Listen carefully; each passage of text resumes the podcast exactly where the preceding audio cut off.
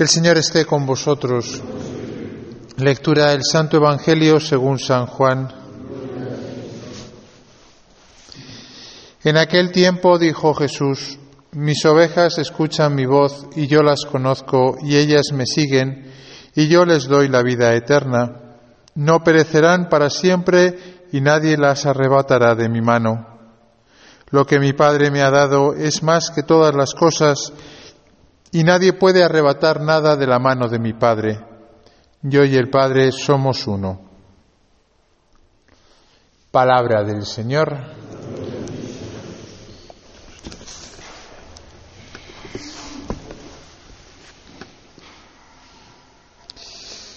Pues terminamos con esta Eucaristía, nuestros ejercicios, muy propiciamente, porque la, el domingo es el día eh, en el que los cristianos nos juntamos para celebrar, pues como decíamos, que Cristo ha resucitado y por tanto que la última palabra la tiene Dios y no la tienen los hombres.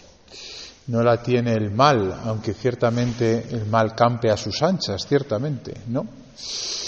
Eh, este domingo, cuarto domingo de Pascua, es el llamado el domingo del buen pastor, porque siempre se lee eh, Juan 10, eh, que es eh, el Evangelio en que Jesús, él, eh, como sabéis en Juan, se, se identifica a Jesús con la, expresión de yo soy, una expresión que viene del Antiguo Testamento, de ese famoso pasaje en el cual Dios se revela a, Moisés y, y se, le, muestra quién es mediante ese nombre misterioso, ¿no? Que es yo soy el que soy, ¿no? Ese yo soy para los judíos siempre ha sido la expresión de la divinidad y Jesús la asume él. Una muestra más de que él se tiene por el Hijo de Dios, ¿no? Y como sabéis, pues eh, tiene varias expresiones, ¿no? En las cuales él dice yo soy el pan de vida, yo soy la puerta, yo soy el buen pastor, dice hoy, ¿no?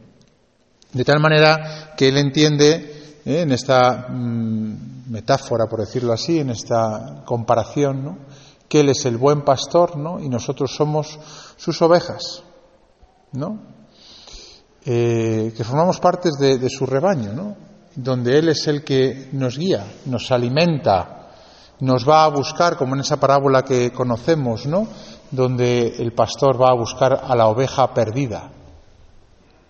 Y también, también dice en algún momento del Evangelio, ¿no? Que nos manda como ovejas entre lobos.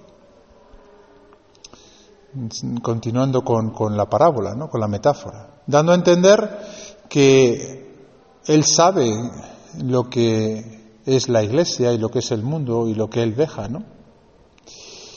A este respecto, eh, San Juan Crisóstomo hizo una homilía muy bonita que os voy a, leer, que me parece que es muy significativa, ¿no? Para entender bien qué significa esto de ser oveja, de que estemos en mitad de lobos, que Jesús sea nuestro pastor. Dice San Juan Crisóstomo, mientras somos ovejas, vencemos y superamos a los lobos, aunque nos rodeen en gran número. Pero si nos convertimos en lobos, entonces somos vencidos, porque nos vemos privados de la protección del pastor. En efecto, Jesús no pastorea lobos, sino ovejas, y por esto te abandona y se aparta entonces de ti, porque no le dejas mostrar su poder. Es como si dijera, no os alteréis por el hecho de que os envío en medio de lobos, y al mismo tiempo os mando que seáis como ovejas y como palomas. Hubiera podido hacer que fuera al revés, y enviaros de modo que no tuvierais que sufrir mal alguno, ni enfrentaros como ovejas ante lobos. Podía haberos hecho más temibles que leones, pero ese, eso no era lo conveniente, porque así vosotros hubierais perdido prestigio y yo la ocasión de manifestar mi poder. Es lo mismo que decía a Pablo, te basta mi gracia, la fuerza se realiza en la debilidad. Así es como yo he determinado que fuera. Al decir os mando como ovejas, dice implícitamente no desmayéis. Yo sé muy bien que de este modo sois invencibles. Pero además, para que pudieran también ellos que pusieran también ellos algo de su parte y no pensaran que todo había de ser pura gracia, fijaros qué equilibrio, ¿no? La doctrina católica perfecta, ¿no? Entre eh, la fe y las obras, ¿no? Entre eh, eh, el mérito y la gracia, para que no, para que pusieran también ellos algo de su parte y no pensaran que todo había de ser pura gracia y que habían de ser coronados sin mérito propio, añade. Por eso sed sagaces como serpientes y sencillos como palomas. Mas ¿de qué servirá nuestra sagacidad? Es como si dijesen en medio de tantos peligros, ¿cómo podremos ser sagaces en medio de tantos embates? Por mucha que sea la sagacidad de la oveja, ¿de qué le aprovechará cuando se halle en medio de los lobos y en tan gran número? Por mucha que sea la sencillez de la paloma, ¿de qué le servirá acosada por tantos gavilanes? Ciertamente la sagacidad y la sencillez no sirven para nada a esos animales irracionales, pero a vosotros os sirve de mucho. Veamos cuál es la sagacidad que exige aquí el Señor.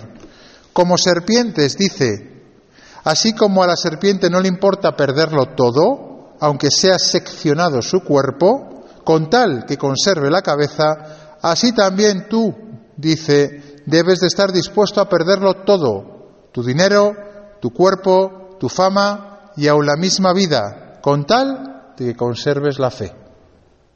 La fe es la cabeza y la raíz. Si la conservas, aunque pierdas todo lo demás, lo recuperarás luego con creces. Así pues, no te manda que seas solo sencillo ni solo sagaz, sino ambas cosas a la vez, porque en ello consiste la verdadera virtud. La sagacidad de la serpiente te hará invulnerable a los golpes mortales. La sencillez de la paloma frenará tus impulsos de venganza contra los que te dañan o te ponen asechanzas pues sin esto en nada aprovecha la sagacidad. Nadie piense que estos mandatos son imposibles de cumplir. El Señor conoce más que nadie la naturaleza de las cosas. Él sabe que la violencia no se vence con la violencia, sino con la mansedumbre. Por algo le llamaban a este el piquito de oro, ¿verdad? Crisóstomo, piquito de oro. Ciertamente, es impresionante la homilia, ¿verdad?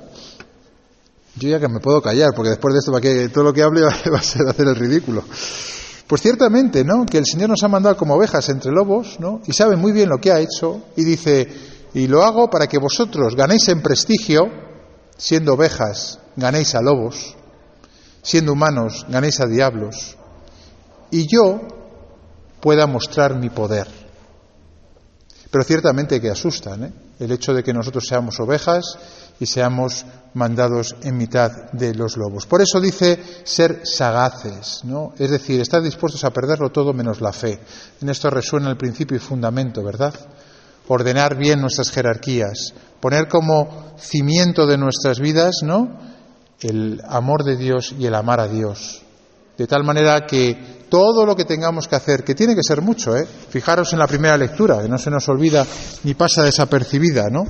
Cuando los gentiles oyeron que Pablo y Bernabé estaban puestos como luz de los gentiles para llevarle la salvación hasta el confín de la tierra, se alegraron y alababan la palabra del Señor. Ciertamente que el mundo entero está esperando que los cristianos despertemos y evangelicemos y que se alegre el mundo entero con la predicación nuestra, ¿no? Pero también la primera lectura, nos habla de cómo los judíos incitaron a estas señoras distinguidas y le hicieron la vida imposible a Pablo y Bernabé, que tuvieron que salir huyendo. Un perfecto equilibrio en el cual nosotros somos lanzados, ¿no? por Cristo a través de los ejercicios que hemos realizado para evangelizar el mundo, pero siendo conscientes, ¿no?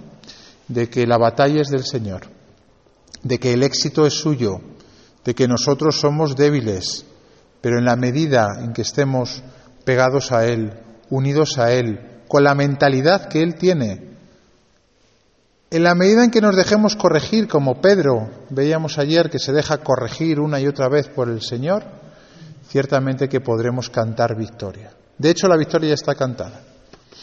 Es lo que hemos leído en la segunda lectura. La segunda lectura del libro del Apocalipsis, una muchedumbre inmensa vio Juan que nadie podría contar de todas las naciones, razas, pueblos y lenguas, de pie delante del trono, vestidos con vestiduras blancas y con palmas en sus manos. Estos son los que vienen de la gran tribulación, los que han lavado y blanqueado sus vestiduras en la sangre del Cordero. Es una visión de lo que será la vida eterna, ¿no? El triunfo de los elegidos de Cristo, el triunfo de los que hemos decidido seguir al Señor. Y ciertamente que es realista, porque dice que estos están blanqueadas sus vestiduras en la sangre del Cordero. Pues que el Señor nos conceda seguirle a Él con todo nuestro corazón, con toda nuestra alma y con todas nuestras fuerzas. Que la Virgen en este mes de mayo nos auxilie en esta misión a la que el Señor nos mm, manda, nos alista y nosotros con gran corazón queremos seguirle.